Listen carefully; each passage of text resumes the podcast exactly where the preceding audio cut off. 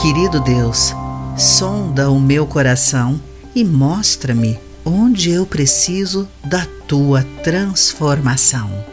Olá, querido amigo do Pão Diário, que bom que você está aí para acompanhar a nossa mensagem de encorajamento do dia.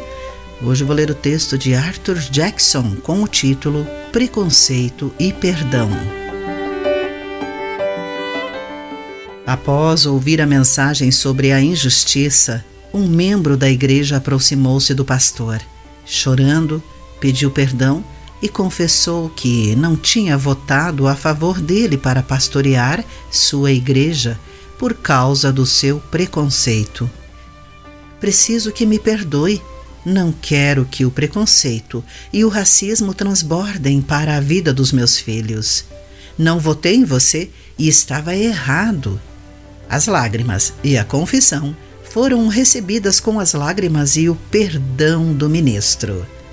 Uma semana depois, toda a igreja se alegrou ao ouvir o testemunho desse homem sobre como Deus agira em seu coração.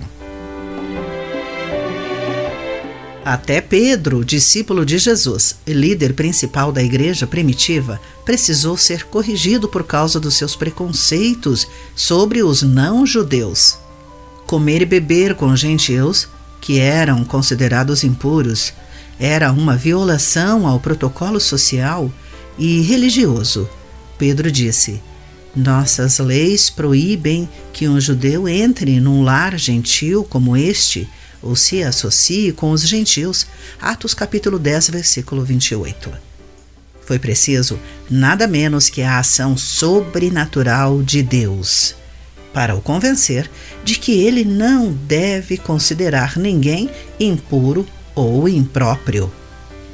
Através da pregação das Escrituras, da convicção do Espírito e das experiências de vida, Deus continua a agir no coração humano para corrigir os nossos preconceitos.